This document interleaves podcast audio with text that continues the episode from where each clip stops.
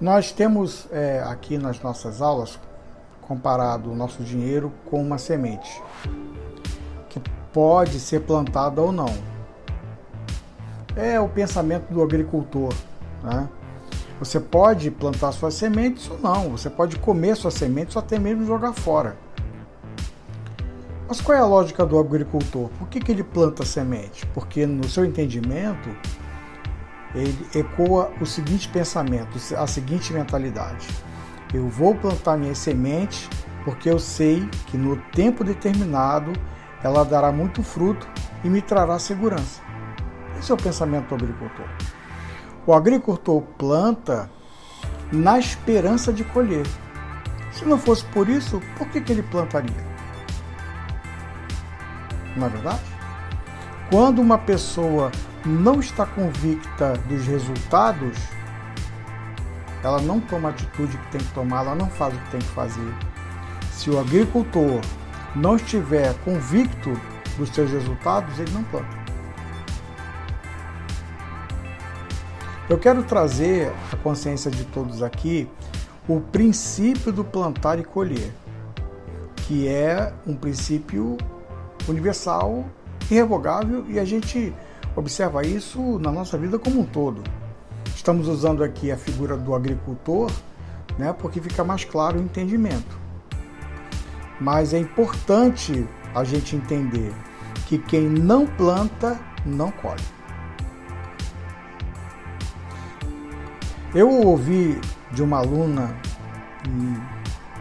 é, dizer aí numa, numa aula que já passou, né, numa turma que já passou, ela fez o seguinte comentário: Ah, professor, não preciso me preocupar com isso, porque eu trabalho de carteira assinada e minha aposentadoria está garantida. Sim, isso é um fato. Enquanto trabalhador de carteira assinada, pelo tempo determinado, a aposentadoria ela vem. Mas o que ela não sabia é que ela plantava todos os meses a sua semente para poder colher o fruto depois. Ela não sabia que todos os meses ela tirava do dinheiro dela, do salário dela, era retirado um valor destinado à aposentadoria. Você acredita que ela não sabia disso? Ela não sabia. Ela achava que era o governo que fazia isso. Ou você não sabe que de todo salário que a pessoa recebe é descontada um percentual de 7 a 20% para a contribuição da aposentadoria do INSS. Gente, que isso? Quem não sabia disso? Quem não sabia que plantava tudo? Quem aqui é, é, é trabalha de carteira assinada? Ok. E quem de vocês que trabalha de carteira assinada não sabia que plantava todos os meses os seus grãos para a aposentadoria futura? Quem é que não sabia? Ah, já um, um grupo menor. Mas me espanta é, a pessoa não saber que ela não plantava, que ela não planta. Esse entendimento de que é o, que é o governo que dá a aposentadoria é uma meia-verdade. Porque o fato é que mensalmente, de todo o dinheiro que você ganha, é descontado percentual, vai variar de quanto você, com quanto você quer se aposentar, então esse valor vai variar de 7 a 20%. Esse valor é descontado do seu dinheiro, mas quem dá, quem, quem contribui é você. E no final, né, o, o governo recebe esse recurso e administra para poder pagar o benefício. É assim que funciona. Você não sabia disso? Gente, você achava que era o, governo que te dava ali? Não. Olha lá o seu contra-cheque. Lá vem o desconto previdenciário do INSS. Vai variar, né? De 7 a 20%, como eu disse. Mas esse dinheiro sai do seu salário, do quanto você recebe.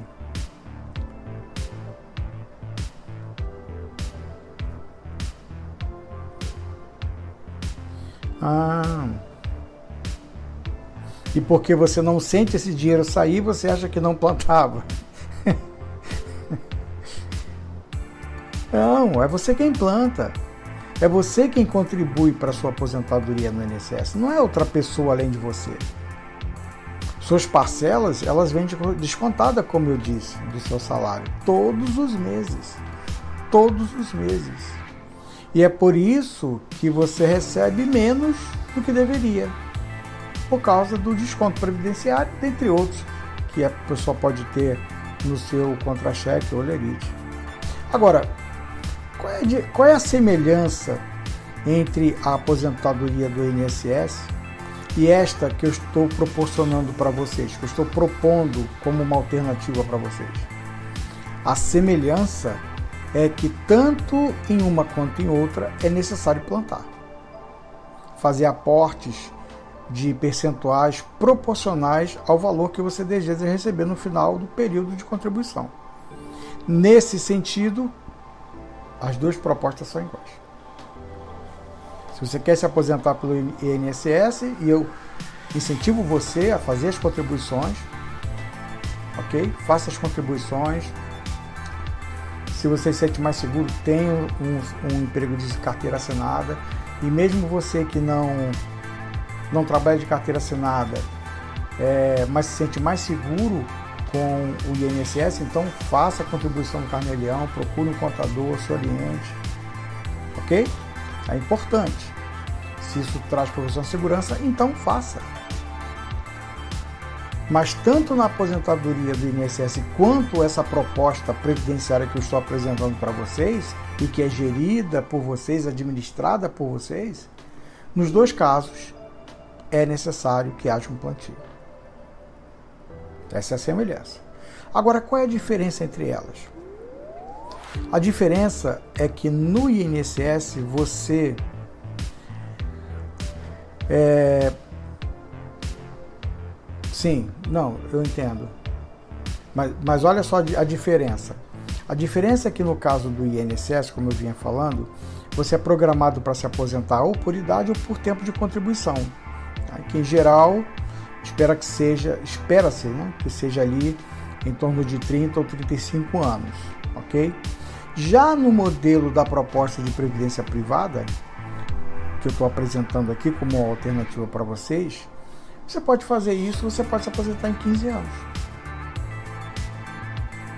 É, ou até menos, né? Vai depender da sua capacidade de aporte. Né? Vamos falar aí do montante acumulado, né?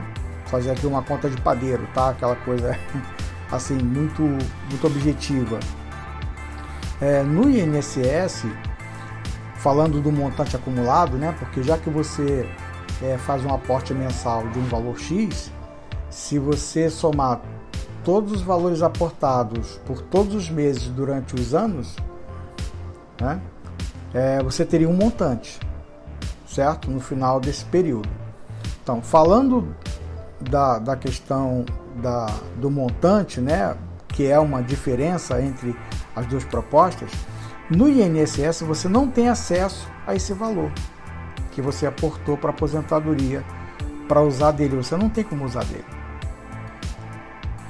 Se a gente for fazer uma conta simples, considerando o salário, salário mínimo, né, é, vou colocar aqui R$ 1.600 e a contribuição teto máximo que seria de